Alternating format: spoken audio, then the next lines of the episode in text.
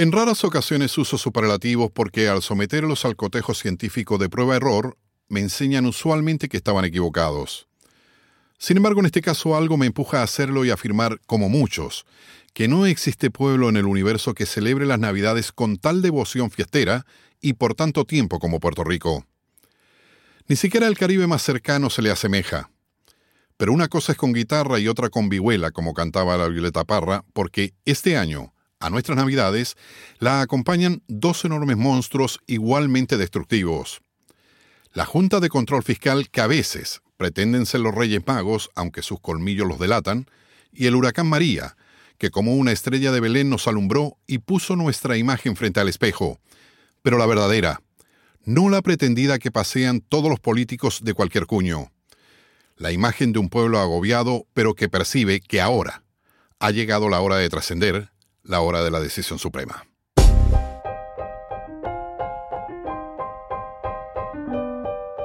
Mi nombre es Carlos Weber. Por más de 30 años he trabajado como periodista en Puerto Rico. En este podcast, desde mi mirada, les cuento un poco sobre lo que está pasando en la isla. Esto es Isla Doncella, Puerto Rico en Crónicas. Dicen que las navidades más largas son las nuestras y probablemente sea verdad. Empiezan después del engendro que algunos han llamado Día de Acción de Gracias, otros Thanksgiving, y los irreverentes los conocemos como el Día del Pavo. Desde esa fecha, que siempre es el último jueves de noviembre, arranca la Navidad Boricua, hasta llegar a la Nochebuena, la Navidad, la despedida del Año Viejo y el saludo al Nuevo. Por allí mismo viene la fiesta de Reyes, el 6 de enero, y seguimos con las octavitas y octavones, que ya casi se juntan con las fiestas de la calle San Sebastián, la Candelaria y carnavales que ocurren los primeros días de febrero. Como ven, entre pitos y flautas nos metemos en dos meses y medio de fiesta, baile, bebida, comida y otras exquisiteces y licencias que dependerán de cómo nos ha ido en el año y cuánto tengamos para gastar. Este año hay mucha desesperanza en Puerto Rico porque no sabemos si tendremos país después de la Candelaria, por lo menos uno como el que hemos conocido. La destrucción de nuestra idea de país se empezó a mostrar con fuerza muy intensa antes de que acabara el 2016, cuando unos políticos desalmados e inescrupulosos fueron a tocar a la puerta del Congreso de los Estados Unidos para pedir los buenos oficios del imperio porque nuestra casa se nos caía a pedazos. Nos mandaron una junta, y maldita sea, conozco las juntas y sé cómo operan. Si los dejan, hambrean, matan, exilian, desaparecen y encarcelan. Pero este 2017, a esa destrucción humana se nos sumó la naturaleza. Con la llegada en septiembre del huracán María, lo que teníamos endeble se destruyó. Casi casi nos hemos quedado solo con el olor de país. Pero que no quepa duda, desde el olor y las comunidades podremos hacer renacer uno nuevo y esto no es metafórico. Nos puede ayudar la época. Estamos en Navidad y solo la cultura que nos refleja como pueblo nos ayudará a salir de la caverna y una de las partes importantes de nuestra cultura es la música, y en esta época la música navideña. Con música despedimos y celebramos las llegadas y lo seguiremos haciendo, como hacemos con el amor, con luz o a oscuras.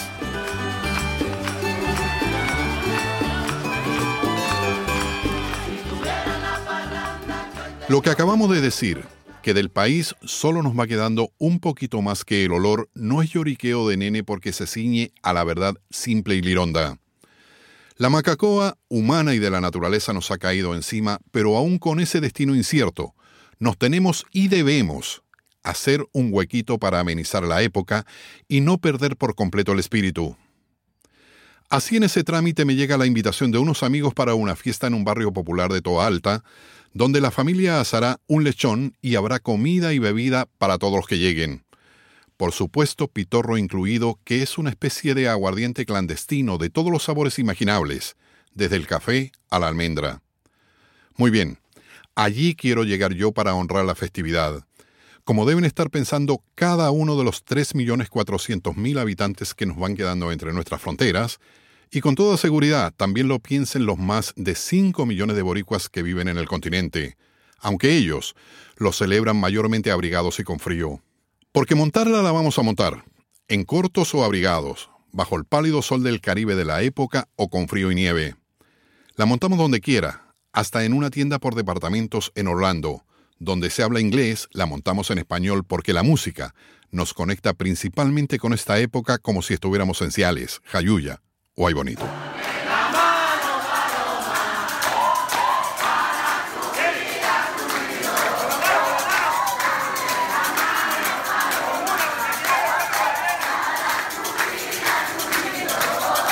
En algún momento leí que Puerto Rico era uno de los contaminantes lumínicos más evidentes en la Tierra. Las fotos de la NASA mostraban la isla de noche como si fuera un arbolito de Navidad. Pues bien, este año nos jodimos. Probablemente el desastre económico nos haga ser más recatados y no dilapidar el dinero que no tenemos.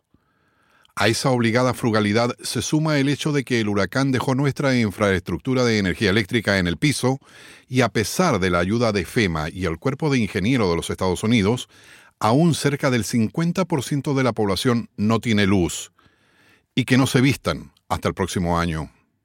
Y oigan, esto no es solo cuestión de poder encender una lamparita.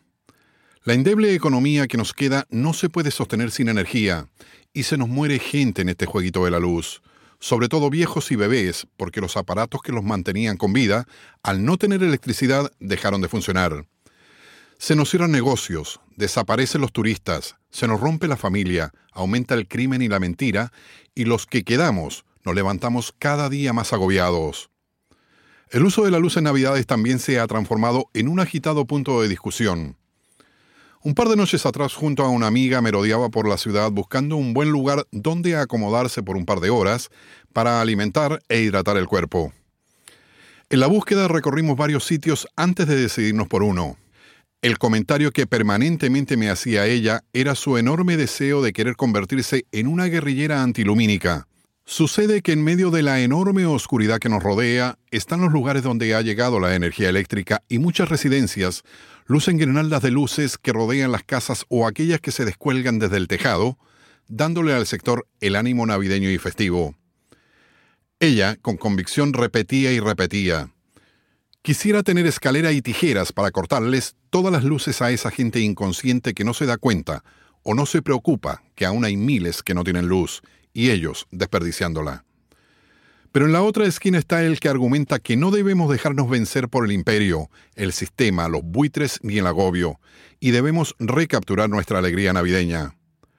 Recuperemos nuestra esencia y vamos a asar el lechón, a beber pitorro, trullar, parrandear e iluminar los sitios donde la electricidad haya llegado.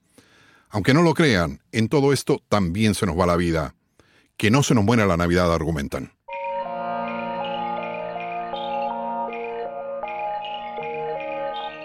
Las miradas a nuestras expresiones culturales en la Navidad no escapan a la dialéctica de la contradicción.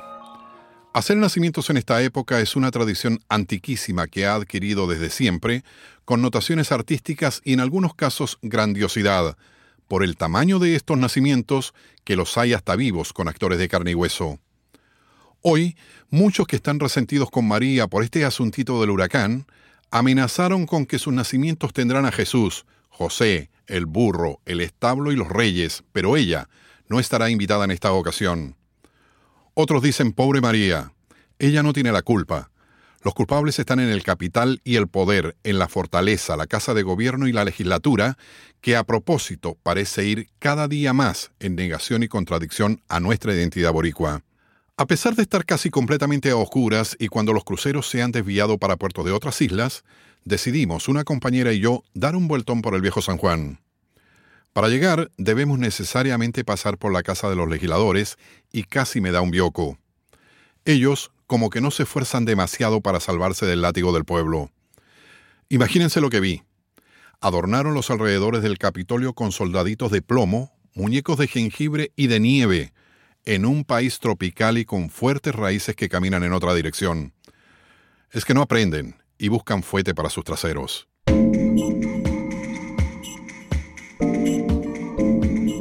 También hace un par de días conducía por el camino de entrada a mi urbanización. Lo hacía de forma distraída. El hogar estaba ya casi a la vuelta de la esquina cuando tuve que frenar en seco. Me bajo del carro y empiezo a caminar desde mi auto a la casa de un pana, ida y vuelta varias veces. Es que no lo puedo creer. Este hombre no me puede hacer una barbaridad como esta. Esto está cañón. me repetía mientras caminaba como si fuera un preso, moviéndose dentro de su celda. El delito que acababa de cometer este amigo era poner dos enormes muñecos inflables, uno Santa Claus y el otro de nieve, ambos adornados con guirnaldas de luces intermitentes.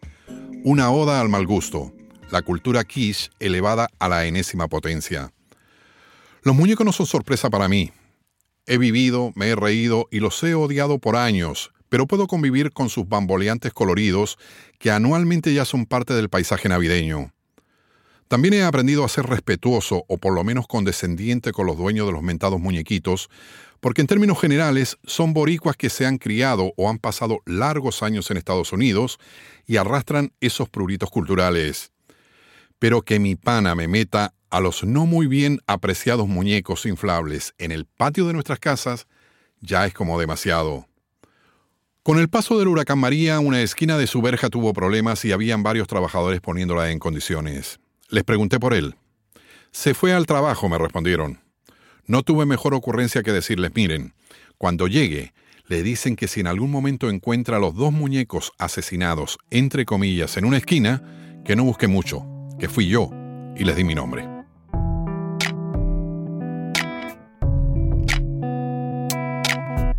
Todos los boricuas y quienes hayamos vivido una Navidad en Puerto Rico sabemos por experiencia los excesos que cometemos recurrentemente en esta época, día tras día en bailes, comidas y bebidas espirituosas. Incluso nos dan para llevar cuando nos vamos. Y aunque el viejo regordete que aquí llamamos Santa Claus, en otros lugares Santa Claus, viejito pascuero o Papá Noel se ha ido metiendo poquito a poco en nuestras costumbres, los Reyes Magos le ganan por goleada. Los reyes son los reyes y ya está. No hace falta decir más nada, se dijo todo. No solo son los favoritos de los niños porque en Puerto Rico reciben sus regalos el 6 de enero. Ante la comunidad encarnan todos los atributos, sin mentiras ni falsedades. Los reyes aparecen en todos lados, aunque en Puerto Rico todos sabemos que vienen del pueblo de Juana Díaz y ya viajan en carros, helicópteros y aviones. Desde semanas antes del 6 de enero, Melchor, Gaspar y Baltasar hacen su recorrido pasando por la casi totalidad de los 78 pueblos de la isla, y también algunos otros países del Caribe. Y sí, debo reconocer que los tres Reyes Magos encarnan todas las esperanzas de un sufrido pueblo, al punto que hasta los que somos ostentosamente antimonárquicos le cedemos el paso con sonrisas y hasta nos ataca un escondido cosquilleo cerca del corazón. Algunos, los más extremistas esquematizan con digna altivez que esta es otra guerra de la colonia contra el imperio y en este caso sí vamos ganando.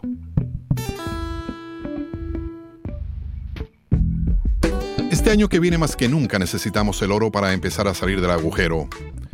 Pero los Reyes Magos podrían usar sus poderes para que podamos hacer un trueque. Ellos, que se queden con el incienso y la mirra y que nos den la unidad para salir victoriosos en el combate definitivo que ya no podremos eludir más. La Navidad más larga del mundo nos introduce en un nuevo año que está en blanco y que nosotros debemos rellenar, entre todos. Debemos retomar el país y rehacerlo. Lo recibimos sin luz, sin semáforos, con comunicación deficiente, carreteras destruidas, despoblado, sin rumbo cierto. No sabemos en qué puerto debemos atracar y sin un peso en el bolsillo pero esa hoja en blanco la debemos escribir con la cordura y la sensatez, que nos haga trascender para siempre de isla doncella a la madurez e independencia de una isla mujer.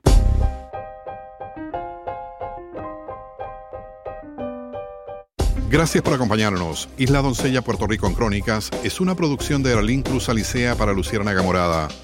La grabación y el diseño de sonido es de José Eli Pérez, la imagen gráfica de Josué Oquendo. Regresaremos en la nueva temporada en febrero del 2018. Por lo pronto, les invitamos a escuchar los pasados episodios en nuestro canal de iTunes y SoundCloud. Síganos en nuestros espacios en Facebook, Instagram y Twitter. Allí nos encuentra como Isla Doncella. Los esperamos entonces en la nueva temporada con una nueva mirada a la Isla Doncella. Puerto Rico en Crónicas.